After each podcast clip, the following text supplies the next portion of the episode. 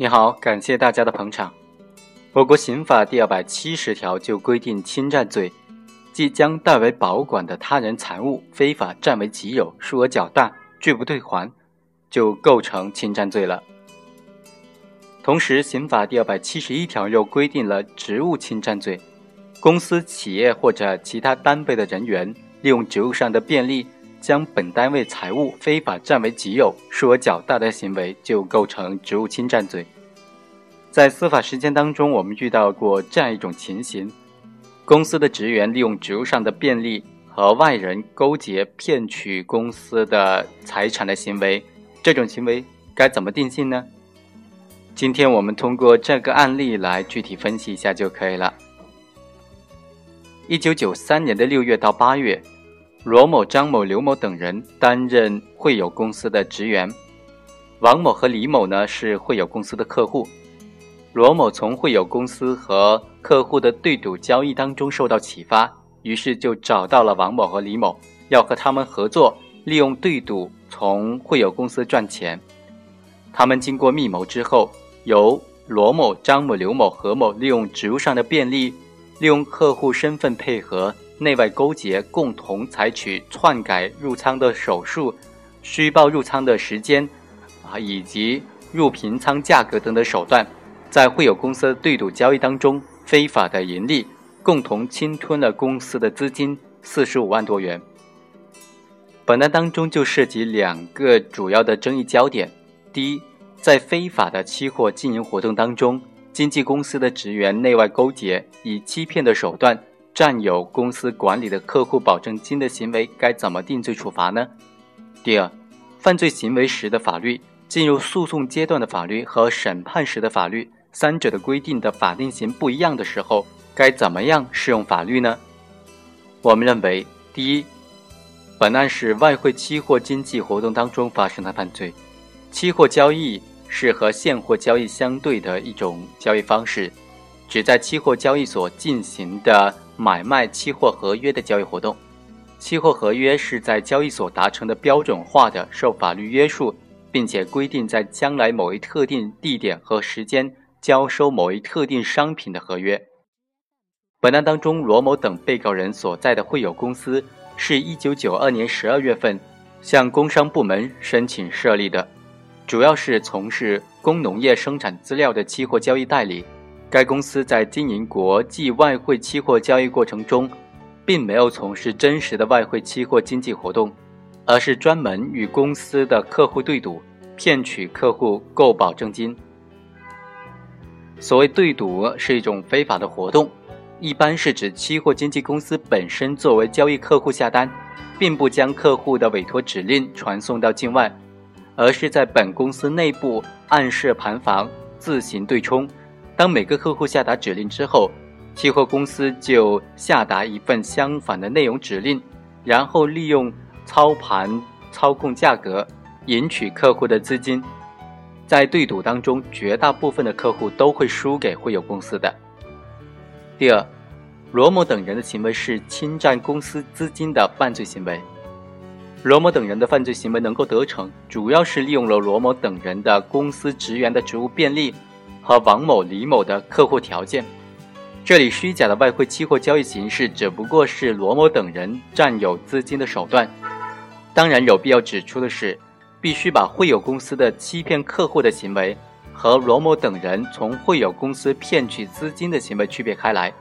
汇友公司采取欺骗的手段骗取客户的资金的行为是否构成犯罪，不是本案所要解决的问题。汇友公司欺骗客户的行为不能够决定。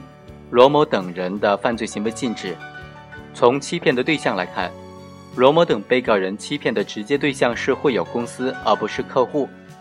罗某等人是非法占有了本公司的资金，而不是客户的资金。汇友公司欺骗的客户，应由汇友公司对客户承担赔偿责任。因此，罗某等被告人的行为构成侵占本公司资金的犯罪，而不构成以欺骗的手段。非法占有客户资金的诈骗犯罪。第三，本案应当适用全国人大常委会关于惩治违反公司法的犯罪的决定当中规定的刑罚来处理。本案罗某等人的犯罪行为发生在一九九三年的六月到八月，同年九月份受到刑事追诉，一九九五年的六月份被提起公诉，生效判决是在一九九八年的七月份作出的。从行为到审理到宣判，本案涉及到三部法律。根据犯罪行为时的法律，即一九七九年的刑法和一九八八年全国人大常委会作出的。关于惩治贪污贿赂犯罪的补充规定，其中就规定，国家工作人员和集体组织工作人员利用职务上的便利，侵吞、盗窃、骗取公共财产，构成贪污罪；与国家工作人员勾结、伙同贪污的，以共犯论处。该补充规定第二条规定，个人贪污数额在五万元以上，处十年以上有期徒刑或者无期徒刑，可以并处没收财产。情节特别严重的，处死刑并处没收财产。根据上述规定，罗某等人利用国有公司工作人员的职务之便利，内外勾结骗取了公司资金四十五万多元，构成贪污罪，而且数额特别巨大。根据判决时的法律，也就是一九九七年的刑法第三百八十二条的规定，受国家机关。国有公司、企业、事业单位、人民团体委托管理经营国有财产的人员，利用职务上的便利，侵吞、盗窃、骗取国有公司财产，以贪污罪论处；与前列人员共同勾结来伙同贪污的，则以共犯论处。刑法第三百八十三条规定，个人贪污数额在十万元以上，处十年以上有期徒刑或者无期徒刑。情节特别严重的，则可以判处死刑。根据上述的规定，罗某等人构成贪污罪，而且属于情节特别严重。从上述行为时和审判时的法律的比较来看，全国人大的补充规定规定的贪污罪的主体范围比较宽泛，而且构成情节特别严重的贪污数额起点也比较低，可以认为是处刑比较重的。根据刑法第十二条的规定，从旧兼从轻。因此就不适用补充规定当中对被告人规定的定罪量刑的期限。但是本案在审理过程当中，一九九五年全国人大常委会通过并且施行的关于惩治违反公司法的犯罪的决定，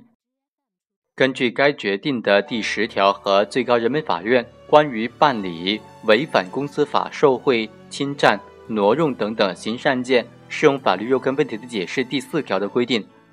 罗某等人虽然是在国有公司工作，但是不具有管理职权，也不具有国家工作人员的身份，因此他不是贪污罪的主体身份，其行为只能构成侵占罪。从法定刑来看，该决定规定的法定刑比全国人大常委会的补充规定的法定刑相比要轻得多。根据刑法第十二条的规定。被告人被司法机关追诉之后，出现的有利于被告人的法律，即全国人大常委会的决定。那么，由于司法机关未及时结案而出现了对被告人不利的法律，即修订之后的刑法的实施。根据刑法第十二条的规定，应当适用从被告人行为到宣判时所有的几部法律当中法定刑最轻的法律。最后，法院经过审理，就认为。罗某等人利用职务上的便利，与王某、李某内外勾结，共同骗取财产。该财物是会有公司违法经营而占有的客户的保证金，依法该公司仍然负有保管的责任，也应当承担偿还的责任，因此应当视为公共财产。所以，本案上述被告人的行为侵犯了公共财产的所有权。上述被告人或是公司聘用人员。或者是社会人员均不具有国家工作人员的身份，依照从旧兼从轻的原则，应当适用全国人大常委会关于惩治违反公司法的犯罪的决定，以侵占罪来定罪处罚。被告人被指控犯有贪污罪不当，辩护人提出的本案定性为侵占罪的意见是正确的，予以采纳。以上就是本期的全部内容，下期再会。